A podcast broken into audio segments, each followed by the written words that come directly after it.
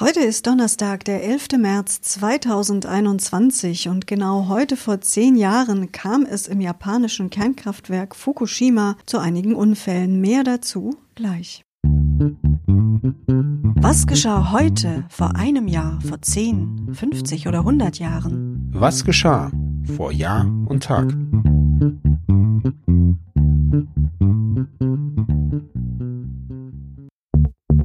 Vor einem Jahr.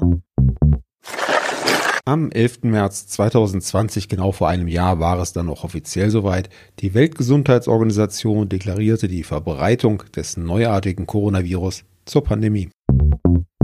An diesem Tag wurde außerdem der Filmproduzent Harvey Weinstein wegen Vergewaltigung und sexueller Belästigung zu 23 Jahren Haft verurteilt. Weinstein hatte nach Ansicht der Anklage jahrzehntelang Frauen missbraucht. Harvey Weinstein war besonders seit den frühen 90er Jahren mit seiner Produktionsfirma und durch die Zusammenarbeit mit dem Regisseur Quentin Tarantino erfolgreich gewesen.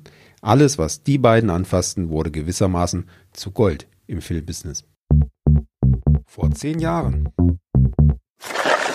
in der Folge eines Erdbebens kam es am 11. März 2011 im japanischen Kernkraftwerk Fukushima 1 zu einer Serie ernster bis schwerer Unfälle. Letztendlich erwuchs daraus ein nuklearer Störfall, der bis heute ganze Regionen unbewohnbar gemacht hat. Bis zu 20.000 Menschen kamen dabei ums Leben, 160.000 mussten ihre Heimat verlassen. Die Entsorgungsfrage der strahlenden Trümmer und kontaminierten Stoffe ist weiter ungeklärt. Gleichzeitig wird dieser Vorfall mit als Auslöser für den endgültigen Ausstieg aus der Kernenergie in Deutschland angesehen. Vor 25 Jahren. Mit rund 452 Metern sind die Zwillingstürme des staatlichen malaysischen Mineralölkonzerns Petronas, die sogenannten Petronas Towers, die am 11. März 96 im Rohbau in Kuala Lumpur fertiggestellt wurden, die höchsten Bürogebäude der Welt. Von 1998 bis zur Fertigstellung des taiwanesischen Taipei 101 im Jahr 2004 mit 508 Metern galten die Türme mit der markanten Brücke in vielen Ranglisten wegen ihrer strukturellen Höhe als die höchsten Gebäude der Welt. Heute ist der Burj Khalifa in Dubai mit 828 Metern das höchste Gebäude der Welt.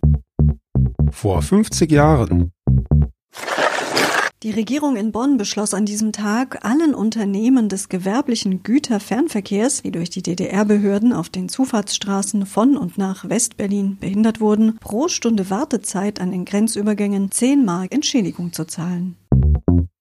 Und noch eine Nachricht vom gleichen Tag, dem 11. März 1971. Der Württembergische Kunstverein Stuttgart eröffnete an diesem Tag die erste DDR-Ausstellung in Westdeutschland. Fünf Städte mahnen ist der Titel und die Schau zeigte die Zerstörung der Städte Dresden, Leningrad, das heutige St. Petersburg, London, Rotterdam und Warschau im Zweiten Weltkrieg. Heute vor 50 Jahren geboren ist Johnny Knoxville, ein amerikanischer Schauspieler, Filmproduzent und Stuntman. Der ein oder die andere von euch kennt ihn vielleicht durch die MTV-Serie Jackass und deren Filmableger. Dabei machten er und seine Mitstreiter teils haarsträubend gefährliche Stunts. Im Januar 2009 wurde Knoxville mit einer Granate im Gepäck auf dem Flughafen von Los Angeles festgenommen. Ja, allerdings stellte sich dann heraus, dass es sich dabei um eine Filmrequisite handelte vor 75 Jahren. Am 11. März 1945 geboren ist Jeffrey Charles Brown, ein britischer Geologe und Vulkanologe. Er gilt als Pionier auf dem Gebiet gravimetrischer Vulkanüberwachung. Zusammen mit Kollegen entwickelte er eine neue Methode des Mikrogravitationsmonitorings, mit denen unterirdische Magmabewegungen verdeutlicht werden können. Auf diesem Gebiet leistete er international beachtete und anerkannte Pionierarbeit. 1993 nahm er an einer Konferenz im kolumbianischen Pasto teil. Ziel war es, geochemische und geophysikalische Überwachungsprogramme für den nahen Vulkan Galeras zu entwickeln. Im Rahmen der Tagung brach ein internationales Team zum Krater auf. Es war Browns erster Besuch an diesem Berg. Die Forscher teilten sich in mehrere Gruppen auf. Brown sammelte in der Gipfelregion und am Kraterrand Proben und installierte Messgeräte. Plötzlich kam es ohne jede Vorwarnung zu einer kurzen, aber heftigen Eruption. Brown kam dabei zusammen mit fünf anderen Forschern und drei Touristen ums Leben. Sein Leichnam wurde nie gefunden.